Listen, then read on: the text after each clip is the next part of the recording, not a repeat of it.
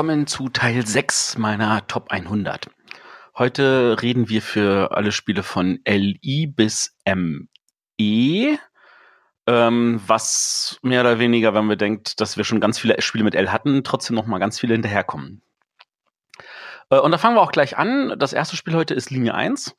Äh, ein Spiel, das äh, für alle meine aufmerksamen Hörer ähm, ich äh, öfter erwähne, ganz oft äh, irgendwie noch mal erkläre und glaube ich auch äh, irgendwie dann neulich erst in irgendeiner Top 10 erklärt habe. Äh, bei Linie 1 geht es einfach darum, dass wir versuchen, ein Straßenbahnnetz zu bauen. Ähm, dabei wissen wir nicht, wer, wem welche Straßenbahnlinie gehört. Wir bauen alle am gemeinsamen Netz und trotzdem versuchen wir natürlich eine möglichst geschickte Strecke hinzulegen, damit wir möglichst wenig Haltestellen anfahren müssen, während die anderen möglichst viele Haltestellen anfahren müssen, indem wir halt gucken, dass wir denen die Schienen querlegen und im Weg legen, nicht wissen, wo lang sie müssen. Ein einfaches, sehr, sehr einfaches Plättchen-Legespiel von Stefan Dorra, damals erschienen bei Goldsieber, was äh, ich immer noch jedes Jahr irgendwie mindestens ein, zwei Mal auf den Tisch kriege, wenn Leute vorbeikommen, die noch nie großartig gespielt haben, das grundsätzlich eins unserer Gateway-Spiele ist und äh, ein Spiel, das eigentlich definitiv mal wieder irgendwie von irgendjemandem rausgebracht werden müsste. Es gab 2010 ein Update von Goldsieber. Da wurde der schöne rote Rahmen durch einen gelben Rahmen ersetzt, ein bisschen die Grafiken aufgehübscht. Und da wurde aber auch ein ganz entscheidendes Element im Spiel geändert, nämlich man bewegt ja seine Straßenbahn am Ende auch diese Strecke entlang. Und dafür würfelt man. Und in der frühen Version war es so, dass äh, man einfach mit dem Würfel ähm, halt geguckt hat, was man gewürfelt hat. Man bewegt sich eins, zwei, drei oder vier Felder oder man bewegt sich bis zur nächsten Haltestelle. Was natürlich cool ist, je weniger Haltestellen man hat und man würfelt eine der Haltestellen, dann kann man richtig lange Strecken zum Teil zurücklegen. Und das wurde ersetzt in der neuen Version durch drei Würfel mit einer etwas komplizierteren Regel, die aber von vielen, vielen Spielern als weniger glückslastig empfunden würde, wo geguckt wird, ah, schau mal, ich würfel mal den drei Würfeln, ich nehme mal das Ergebnis von dem Würfel. Jetzt kann ich entscheiden, ob ich die verbliebenen Würfel nochmal würfeln möchte oder ob ich es leiden lassen möchte. Definitiv eine Geschmacksfrage, ähm, zu der ich mich nicht äußern möchte, weil ich diese Version tatsächlich noch nicht gespielt habe ich sie aber gerne bei Gelegenheit mal ausprobiere. Ich könnte mir auch vorstellen, dass sie mir auch besser gefällt. Einfach weil es dann mal was anderes ist. Aber Linie 1, so wie es ist, ist trotzdem hervorragend. Und wer das auf irgendeinem Trödel, Flohmarkt oder bei Ebay mal sieht, einfach mal zugreifen. Echt, echt dicke Empfehlung. Dann haben wir heute Love Letter. Ein Spiel, das für mich unfassbar, unfassbar gut war ähm, als es rauskam, weil ich nie gedacht hätte, dass so ein kleines Spiel mit 16 Karten so einen in den Bann reißen kann.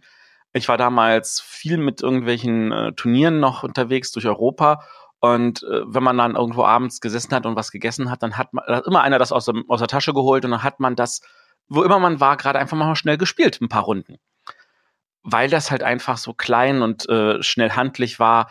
Ähm, das war natürlich die AIG-Version, die wirklich normal ka großen Karten kamen in so einem kleinen Beutelchen. Das war traumhaft. Ähm, trotzdem bin ich natürlich großer Fan von der äh, Pegasus-Version mit den großen Karten und den herzförmigen äh, Lebenspunkten. Das vermittelt nochmal viel mehr Flair. Ähm, macht das Spiel definitiv nochmal cooler. Ich bin froh, dass ich beide Versionen habe, weil wenn ich zu Hause bin, will ich mit schönen großen Karten das genießen. Aber wenn ich unterwegs bin, dann sind die kleinen Karten echt, echt hilfreich. Vielleicht macht Pegasus mal eine Reiseversion davon. Das wäre eigentlich ein guter Plan. Es gibt auch ein, nennen wir es mal Love Letter Advanced. Es gibt ja irrsinnig viele Love Letter Versionen. Da äh, muss man sich nicht zurückhalten. Da gibt es das Loot Letter und das Batman Letter und das Weihnachtsmann Letter und ich weiß nicht was alles. Aber es gibt eins, das ähm, man als solches wahrscheinlich kaum erkennt. Und zwar ist das Lost Legacy. Das ist kein Legacy-Spiel, ähm, aber da ist es so, dass du halt denselben Mechanismus, dieselben Regeln hast, nur andere Karten und dadurch ein bisschen andere Regeln. Und davon gibt es sechs verschiedene Sets. Leider, also Pegasus hat die Set 1 und 2 in einer Schachtel rausgebracht und Set 3 und 4 in einer Schachtel. Die haben sich wohl nicht gut genug verkauft, dass sie Set 5 und 6 noch machen würden, was ich sehr traurig finde. Aber da ist es wirklich so genial, weil du bist halt auf der Suche nach einem Schiff und es geht halt darum, am Ende des Spiels zu gucken, dass du das Schiff hast oder entsprechend irgendwie der andere das ablegen muss. Und jedes dieser Kartensets ist anders. Also du spielst dasselbe Spiel wirklich jedes Mal anders und du kannst das aber mischen. Du kannst sagen, ich nehme die eins aus diesem Set raus und nehme das eins von dem anderen Set und schon spielt es sich ein bisschen anders, weil die Effekte anders sind. Und das funktioniert so gut. Ähm, also eigentlich müsste ich ja sagen, Lost Legacy ist noch eine Nummer cooler, aber dann ist es doch wieder so, dass ich merke, dass ich das deutlich seltener gespielt habe. Love Letter viel öfter auf den Tisch kommt, weil natürlich so einfach und eingängig ist. Deswegen ist das hier drin, aber Ähm, wer einen Tick mehr braucht, dem empfehle ich echt Lost Legacy. Das nächste Spiel, oh, das habe ich auch schon bestimmt, ich weiß nicht, wie oft erwähnt, Löwenherz. Ich bin ja ein Riesenfan von der alten Goldsieber-Ausgabe. Das war damals ein gefühlt echt komplexes Spiel. Heutzutage würde das als einfaches Kennerspiel durchgehen. Ähm, es geht darum, dass äh, wir eine halbwegs feste Zahl von Runden, also ähm, es gibt einen Stapel A, B, C, D, E. Ähm, durch die ersten drei Stapel oder sowas breezen wir durch und im untersten Stapel ist es so, dass ähm, irgendwie in einer der letzten drei oder vier Karten das Spielende drin. So heißen, wir wissen es nicht hundertprozentig genau, aber wir, wir sehen halt, okay, jetzt kommt der letzte Buchstabe, eine von denen kann es jetzt jederzeit aus sein. Ähm, und was passiert in diesen Runden? Wir decken die oberste Karte auf und dann gibt es drei mögliche Aktionen. Und wir sind normalerweise vier Spieler am Tisch und dann prügeln wir uns um diese drei Aktionen, weil jede dieser Aktionen darf nur ein Spieler machen. Wenn ich eine Aktion auswähle, und das ist tatsächlich so, der Startspieler muss offen eine auswählen, der sagt, okay, ich mache folgende Aktion. Und die anderen drei um dürfen das dann machen. So ein bisschen wie bei Broom Service, nur ähm, hier gibt es nicht sowas wie Feige und Dings oder so, oder ich, ich trumpfe dich weg, sondern wenn man das alleine ausgewählt hat, dann macht man die Aktion. Aber wenn zwei oder mehr Leute das ausgewählt haben, dann wird darum verhandelt. Also bei zweien ist es wirklich noch so, ähm, dass man darüber streiten kann, sagen kann, oh komm, gib mir Geld und dann darfst du es machen oder nee, komm hier, ich biete dir was an, damit ich das machen darf. Und da darf man mit fast allem verhandeln. Aber äh, so, wenn man sich nicht einig wird, dann wird halt blind darum geboten. Und wenn mindestens drei Leute dieselbe Aktion machen wollen, dann wird auf jeden Fall blind darum geboten. Und der, der das meiste geboten hat, der darf die Aktion dann machen, der muss das Geld dann in die Bank zurückzahlen. Das ist natürlich etwas, wo, was das dem Spiel Geld entzieht. Während wenn ich sage, komm, du darfst die Aktion machen, dann hast du mir das Geld gegeben und ich habe dann mehr Geld und kann vielleicht bei einer anderen Aktion dich übertrumpfen. So bleibt das Geld im Spiel. Beides sehr, sehr hilfreich, ähm, je nachdem, ob man eh schon reich ist oder das Geld einfach mal braucht. Und was macht man mit den Aktionen? Ähm, relativ einfache Sachen. Wir haben am Anfang jeder zwei Burgen oder drei, je nach Spielerzahl, auf dem Spielbrett. Neben der Burg steht ein Ritter. Das kann sich alles nicht bewegen, sondern was wir machen ist, wir bringen neue Ritter ins Spiel. Die müssen halt an die alten Ritter oder Burgen angebaut werden. Ähm, oder wir bauen Grenzen. Und sobald ähm, eine, ein Gebiet, was genau eine Burg und Ritter der gleichen Farbe beinhaltet, komplett mit Grenzen umzogen ist, gehört mir das Gebiet und dafür bekomme ich Punkte. Und natürlich umso mehr Punkte, je größer das Gebiet wird. Ähm, das Gebiet kann ich dann nachher auch vergrößern. Ich kann entweder in noch Unclaim Territory reingehen für eine Aktion, das, da kriege ich halt ein zusätzliches Feld, das macht einen zusätzlichen Siegpunkt. Oder ich, wenn ich mehr Ritter in meinem Gebiet habe als der in seinem Nachbargebiet, dann kann ich ihm ein, ein Feld klauen, was nicht nur mir einen Punkt gibt, sondern ihm auch eins wegnimmt. Es gibt noch ein paar spezielle Felder wie Städte, da darf niemand was drauf tun, die geben aber fünf Punkte extra. Es gibt äh, Höhlen, ähm, die jetzt erstmal von sich aus nichts machen, aber ab und zu gibt es äh, eine Sonderaktion, wo alle Höhlen irgendwie Geld ausschütten.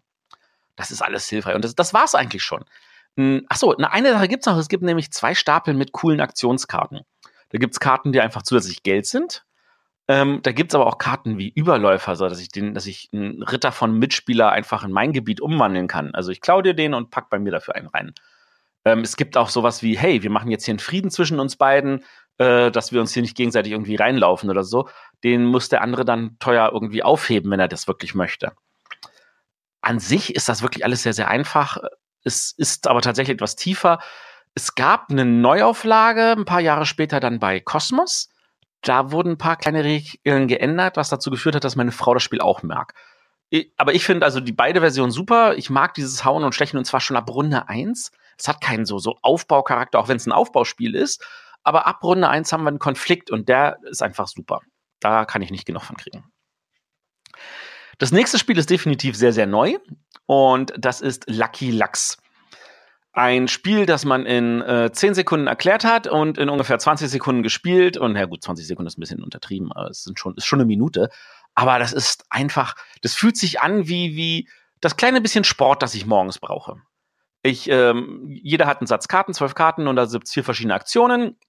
Da gibt es sowas wie hier, ähm, wir machen hier High Five. Wenn ein anderer auch High Five hat, dann äh, klatschen wir ab, dann werfen wir die Karte weg. Also die Karten werden gemischt. Jeder die oberste muss die ausführen. Wenn er die ausgeführt hat, kann er abwerfen, kann die nächste machen. Äh, da gibt's dann sowas wie der Fistbump da, die Ghetto-Faust, äh, die, die Checker-Faust. Finde ich gut, dass sie es Checker-Faust genannt haben. Viel, viel besser. Ähm, dann gibt's auch noch den Lucky Lux. Das ist so, wenn beide mit ihren Händen so wedeln gegeneinander. Und natürlich gibt's den Tauschrausch. Das heißt, ich kann mit jemandem tauschen. Und Das Spiel gibt's halt jetzt, gab's bisher mit dem grünen und dann gibt's natürlich auch jetzt mit dem blauen Lachs, so dass man das äh, mit mehr Farben kann man bis zu zwölf Leuten spielen und das funktioniert ganz, ganz, ganz grandios. Und da ist auch eine Erweiterung angekündigt, nämlich irgendwie Chicken Chacha oder so ähnlich. Ich weiß nicht genau, wie es heißt, äh, wo neue Aktionen drin sind, wo man äh, mit dem Arsch gegeneinander wackeln muss oder äh, sich äh, so, so im Arm so einmal so eine Swing-Drehung machen muss. Ähm, was ich total cool finde, was ich auch gerne mischen möchte, wo ich mich auch total drauf freue und hoffe, dass Cosmos das auch rausbringt. Echt, echt gelungen. Lucky Lux für mich so das ach, einmal nochmal so auspowern, äh, so meine Bewegung für, für den Tag. Das nächste Spiel ist ein Spiel, das gar nicht so erfolgreich war, wie man meinen könnte. Oder zumindest ähm, habe ich das Gefühl, es ist weniger erfolgreich, als es sein müsste. Formulieren wir es mal so rum. Und zwar Luna von Stefan Feld. Ein Spiel mit total grandiosen Elementen. Du hast äh, eine Insel und drumherum sind sieben kleine Inseln und du versuchst auf jeder Insel ähm, irgendwelche Aktionen zu machen. Du hast dafür verschiedene Leute. Du hast Aktionen, mit denen du neue Leute ins Spiel bringen kannst. Du hast Aktionen, wo du Leute umwandeln kannst in einen Tempel. Du hast Aktionen, wo du äh, Aktionsplättchen von diesen Inseln einsammeln kannst. Aber jedes Mal, wenn du auf irgendeiner Insel was machst, musst du die Leute vor die Insel stellen. Und das ist sowas wie, ähm, bei Magic würde es Tappen heißen, wie, ich habe diese äh, Person genutzt, damit ist das erledigt. Um, oder, äh, beziehungsweise es gibt dann auch bestimmte Sachen, womit ich dann Leute von den Inseln rüberbringe, dann auf die Hauptinsel. Und da besetzen sie dann im Kloster verschiedene Felder und geben Siegpunkte. Und das ist ein relativ spannender Mechanismus für Leute, die das vielleicht eher kennen. Lagrana hat genau das auch verwendet aus Luna. Ähm, so, so dieses, hey, ich setze mich hier hin und kann damit andere rauswerfen, so dieser Marktmechanismus. Das ist einfach ein irre Spaß. Und ähm, ich weiß, dass eine Neuauflage davon in Planung ist, wo sie gar nicht so viel ändern wollen, weil das Spiel einfach so, wie es ist, immer noch rund ist. Die Jury hat das meines Wissens auf der Empfehlungsliste damals gehabt, zu Recht. Ähm, trotzdem ist das Spiel gerade schwer bis gar nicht zu kriegen. Aber einfach Neuablage abwarten. Luna ist ein, ein, ein Stefan Feld-Spiel der alten Kla äh, Garde.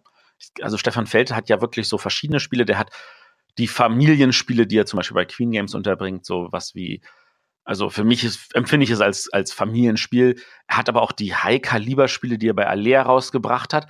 Und er hat noch so ein paar andere strange Spiele, die er dann bei anderen Verlagen hat. Und ähm, Luna ist eins von diesen, ähm, also sagen wir so, wer Trajan mag und wer Burgen von Burgund mag und wer, wer diese Kategorie von, von Stefan Feld spielen mag, der wird Luna garantiert auch mögen. Kommen wir zum nächsten Spiel und das ist schon wieder ein Stefan Feld-Spiel. Oh mein Gott, der macht so gute Spiele. Ähm, und zwar ist das eins, von dem ich weiß, dass es, das ist wirklich untergegangen. Da gab es ein paar Leute, die hatten damit äh, so eine mechanisch-thematische Schere und zwar Macau. Macau ist so ein Spiel, ähm, was so ein, ja, könnte man es jetzt, Windrad können wir es jetzt nicht nennen. Es hat, es hat auf jeden Fall so ein Siebeneck. Ähm, und äh, es wird gewürfelt und äh, die Würfel geben an, welche Ressourcen man kriegen kann. Da ist dann zum Beispiel, oh, eine grüne 4. Das soll heißen, ich könnte vier grüne Ressourcen nehmen. Diese müsste ich aber auf meinem Rad auf die Position 4 legen. Und dieses Rad dreht sich jede Runde ein, eins weiter. Das soll heißen, ich habe diese vier Ressourcen erst in vier Runden. Ich muss also den Trade-off machen zwischen, nehme ich kleine Zahlen und habe die Ressourcen schneller oder nehme ich größere Zahlen und habe die, äh, die Ressourcen später, dafür aber umso mehr. Und das ist, das ist tatsächlich nicht so einfach, aber das ist, macht irre Spaß. Das Spiel geht über zwölf Runden. Ähm, es gibt auch Mechaniken, die dafür sorgen, dass dann in spätere Runden, frei nach dem Motto, das Spiel geht ja nur noch vier Runden, was mache ich mit der sechs? Die wird dann automatisch runtergedreht. Ähm, ich glaube, die werden zu Einsen oder so. Ähm, die sorgen dafür, oder, oder sie werden zu viel, ich, ich weiß es nicht mehr genau. Ich habe schon zu lange nicht mehr gespielt. Ähm, auf jeden Fall sorgen sie dafür, dass das äh, weiterhin funktioniert. Und was du mit den Ressourcen machst, ist, du äh, besetzt äh, Orte in Macau, du äh, schifferst mit Schiffen durch Gegenden und äh, belieferst irgendwelche anderen Inseln. Ähm, du baust irgendwelche Karten vor dir aus, die dir zusätzliche Möglichkeiten geben. Eigentlich sehr, sehr super solide Kost und es funktioniert sogar zu fünft. Also ich meine, Spiele zu fünft sind ja eh immer grandios. Ähm, Gerade in dieser Kategorie Kenner oder Experte gibt's viel zu wenige von. Aber das gibt es, das funktioniert, das ist hervorragend. Ähm, ich weiß, es gab für manche Leute das Problem, dass sie äh, Schwierigkeiten hat zu sagen, ja, aber hier sammle ich jetzt die Ressourcen ein und jetzt sitze puff auf dem Schiff, das da irgendwo sonst wo ist. Ähm, ja, damit kann man ein Problem haben, wenn man das Thema zu eng sieht, wenn man sich einfach nur an der Art dieser Spiele erfreut, weil irgendein Problem gibt's ja immer, dann darf man sich davon nicht abhalten lassen. Das Spiel ansonsten ist nämlich wirklich, wirklich super. Äh, Macau, dicke Empfehlung, wer das noch irgendwo sieht, das ist eins von den Alea-Spielen, das gefühlt sowas von gefloppt ist. Ich glaube, der Stefan Brück hatte mal irgendwo damals im alten Spielbox-Forum geschrieben, dass er im ersten Jahr keine 1000 Stück oder so verkauft hatte. Nagelt mich nicht drauf fest. Ich bilde mir ein, sowas gelesen zu haben. Aber ähm, das, das ist super schade. Das, das geht gar nicht. Das ist das Spiel hat eigentlich wirklich viel mehr verdient an der Stelle. Macau, Stefan Feld, Alea, wenn das irgendjemand sieht, zugreifen. Echt gut. Kommen wir zum nächsten Spiel und da kann ich, da freue ich mich, da weiß ich, dass es auch wieder kommt. Das Spiel ist 30 Jahre alt, ne, inzwischen sogar, wenn das jetzt hier ausgestrahlt ist, mehr als 30. Und zwar Die Macher. Die Macher ist ein Spiel von dem lieben Kalle Schmiel, der äh, vom Mosquito Verlag, der ist Mitbegründer vom Hans im Glück Verlag, das ist ein super Typ, der an vielen Sachen mit Bernd Brunhofer, dem, dem Mitgründer von äh, Hans im Glück, also zusammen gemacht hat. Der hat ich glaube, sein letzter großer Erfolg war à la carte, was ja dann auch doch eher so familienspielermäßig ist. Und mit Die Macher, da ist wirklich, wirklich ein, da hat er ein, eine Sache gesetzt. Ähm, die erste Version von 87 ähm, war für vier Spieler. Einer ist die CDU, einer die SPD, einer die Grünen, einer die ähm, FDP. Und dann äh, spielen wir durch sieben Landtagswahlen und am Ende haben wir noch eine Bundtag Bundestagswahl. Und in diesen Landtagswahlen versuchen wir die Themen zu setzen und damit auch die Themen, die am Ende in der Bundestagswahl bestimmend sind. Wir versuchen äh, die Presse zu beeinflussen, wir versuchen unseren Kandidaten durchzudrücken. Ähm, das ist relativ einfach. Also so eine Wahl dauert, so eine Landtagswahl dauert vielleicht 20 bis 30 Minuten. Aber dadurch, dass wir sieben davon machen, ist das ganze Spiel natürlich sehr, sehr abendfüllend. Ähm, davon gab es 1997 eine Neuauflage. Die war dann noch mit einem fünften Spieler. Dann gab es ja in der Zwischenzeit nämlich die PDS in den, im, Land, äh, im Bundestag. Äh, deswegen war dann die PDS, heutzutage wäre es halt die Linke noch mit drin. Und diese fünf Parteien haben sich dann auch durch sieben Landtagswahlen mit einer Bundestagswahl und dann guckt man sich die Karten an und denkt sich so, cool, was ist denn das für ein Thema hier? Äh, wir reden über die Rechtschreibreform, über die innere Sicherheit, wir reden über Gesundheitswesen. Manche Sachen bleiben immer aktuell, manche Sachen sagt man sich so, pff, ja, das hat in den Zahn der Zeit erreicht. Aber die Macher ist tatsächlich an der Stelle ein zeitloses Spiel. Das größte Problem war wirklich dieses, es ist abendfüllend. Aber wenn man das einmal durch hat, heutzutage würde man sagen, naja, das, es gibt deutlich komplexere und schwerere Spiele, dann hat man da eigentlich eine Menge, Menge Freude dran. Ähm, inzwischen ist ja auch angekündigt, wir hatten das in einer anderen Sendung schon mal erwähnt, das wird eine Neuauflage geben bei Spielworks. Die arbeiten da dran. Jetzt haben sie das 30-Jährige nicht geschafft. Das ist aber auch gar nicht entscheidend, weil viel entscheidend ist natürlich, dass die Neuauflage richtig gut wird. Ich habe die Neuauflage in der Form gespielt, dass ich letztes Jahr auf Mallorca die ähm, äh, Version gespielt habe in der Kurzversion, also einen mit nur vier Landtagswahlen. Und das war tatsächlich in zwei Stunden gespielt. Und das ist jetzt gefühlt ja nicht lange. Also gibt es genug andere Spiele, die man zwei Stunden braucht. Und bei Die Macher ist es wirklich so, dass dann du hast dann diesen Kampf, so ich möchte das hier haben, ich möchte jenes haben, ich brauche noch diese Ressourcen, ich brauche diese Wählerstimmen, ich muss ja noch die nächsten Landtagswahlen irgendwie überschauen. Da ist eine Menge drin. Also wer, wer sagt, okay, ähm, ich habe kein Problem damit, mich mal an ein Expertenspiel zu wagen, ähm, die Macher ist eine dicke Empfehlung von mir. Und wenn ihr irgendwo die Hans im Glück Auflage seht, einfach zugreifen, weil wer weiß, wann die Spielwerksauflage kommt, das dauert ja wohl doch noch ein bisschen länger. Kommen wir zum nächsten Spiel und das ist ähm, hoffentlich keine Überraschung. Ich habe es ehrlich gesagt seit Jahren nicht mehr gespielt und ich habe ein paar Probleme mit dem Spiel, aber nichtsdestotrotz finde ich, gehört das für mich in diese Top 100, weil es auch sehr, sehr prägend für mein Leben war.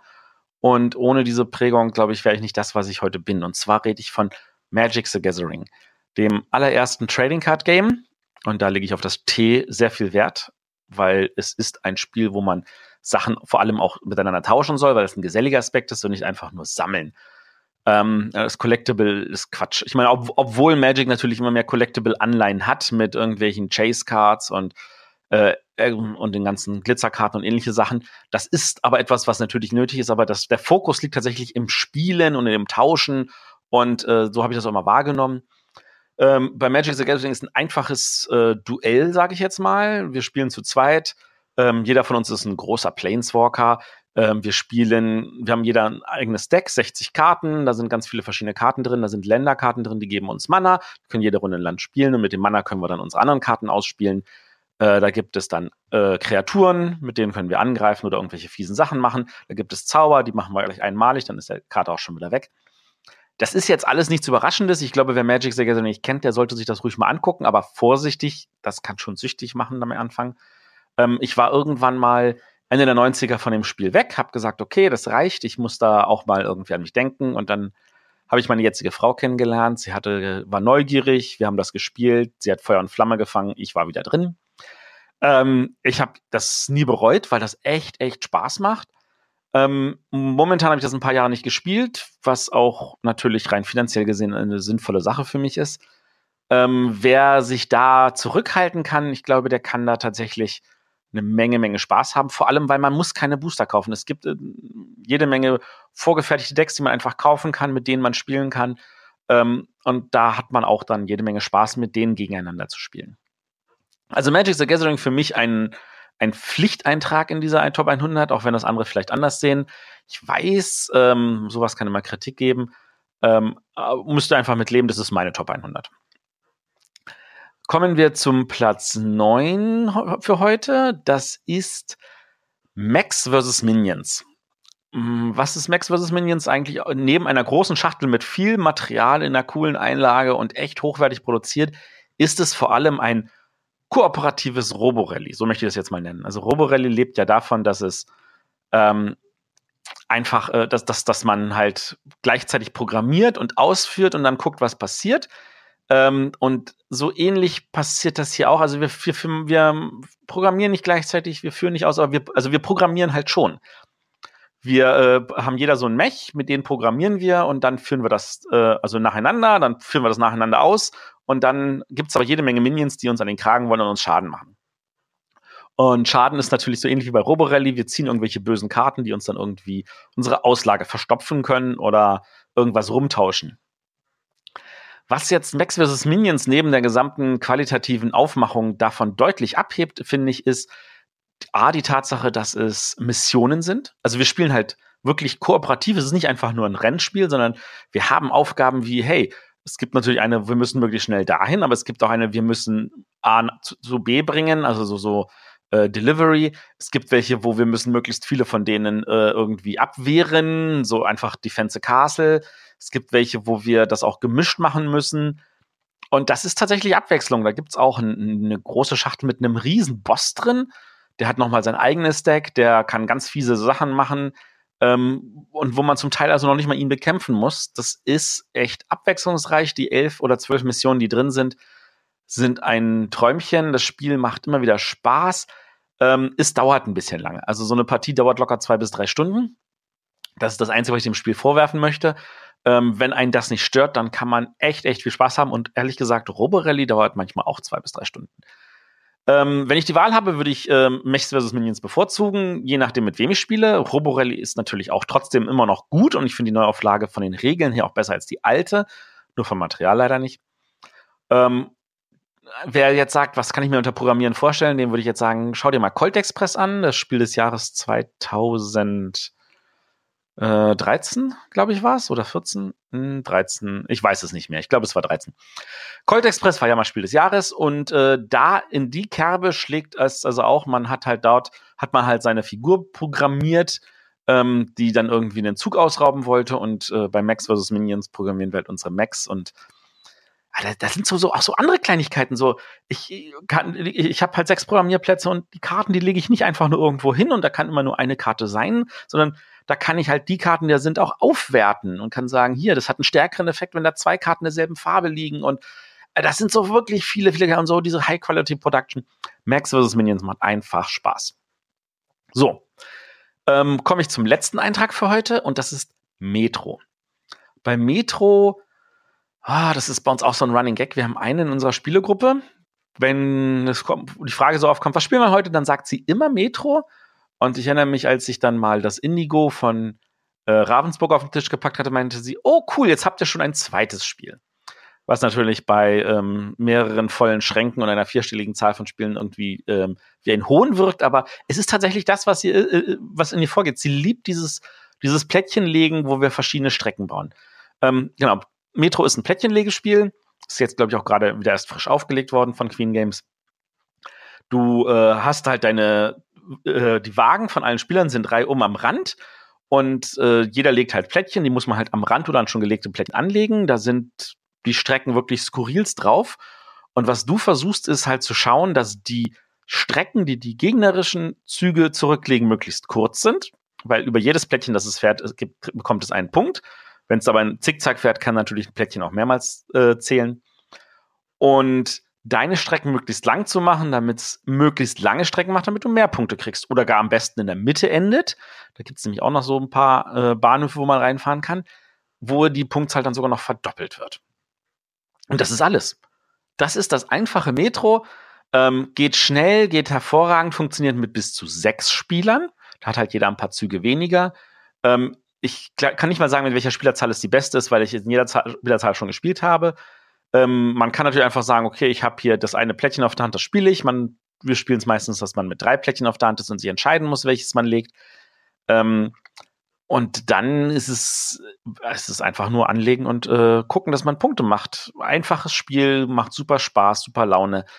Ähm, wenn ich es mit irgendwas vergleichen könnte, vielleicht für irgendwelche Leute, die da noch einen Vergleich brauchen wollen, ist Zuro. Zu Zuro gibt es ja auch eine sehr, sehr schöne Tabletop-Folge. Äh, bloß, dass man bei Zuro nur seine eigene eine Figur hat, immer an, so anlegen muss, dass man deren Strecke erweitert. Und wenn man rausfährt oder gegen einen anderen, dann ist man mit seiner Figur raus. Und da geht es einfach nur darum, Last Man Standing zu sein. Zuro funktioniert auch ganz hervorragend, geht auch super schnell, spielt man gleich meist mehrere Runden und geht sogar mit bis zu acht Spielern. Ein, ein seltenes Juwel. Dummerweise anscheinend nicht gut genug in Deutschland verkauft. Das, ähm, also es war bei Cosmos mal und war dann sehr schnell wieder weg. Ich habe meine Ausgabe dank dem Stefan Stadler, der dieses an den Pete gegeben hat, der das bei mir lagert. Und ähm, ich bin sehr, sehr glücklich darüber. Und äh, also Metro, Zuro, beides hervorragende Spiele, auch Indigo finde ich hervorragend. Ähm, eine Empfehlung an der Stelle noch. Genau, das waren die Top, äh, die zehn Spiele für meinen Top 100 heute. Ähm, wenn euch da irgendwie was aufgefallen ist, wo ihr Nachfragen habt, stellt diese Fragen, stellt sie gerne im äh, bei uns auf der Webseite oder auch unter dem YouTube-Video oder per E-Mail. Äh, jetzt müsste Arne was sagen. Tut er nicht. info.bretterwisser.de. Und dann hoffe ich, dass wir uns in zwei Wochen wieder hören, wenn ich dann mit der nächsten Folge komme. Und da gehe ich dann noch ein letztes Spiel mit M, bevor ich dann bis RI gehe. Und da dürfte dann wahrscheinlich auch ganz viele bekannte Spiele erwarten. Danke sehr. Tschüss.